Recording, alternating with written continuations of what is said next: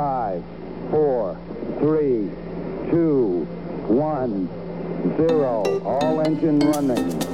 Liftoff. We have a liftoff.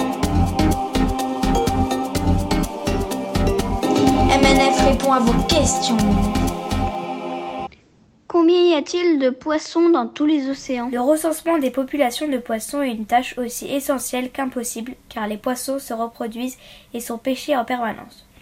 Les meilleures estimations des scientifiques placent le nombre de poissons des océans à 3500 milliards, sachant que 18 000 espèces ont été identifiées vivant actuellement dans les océans.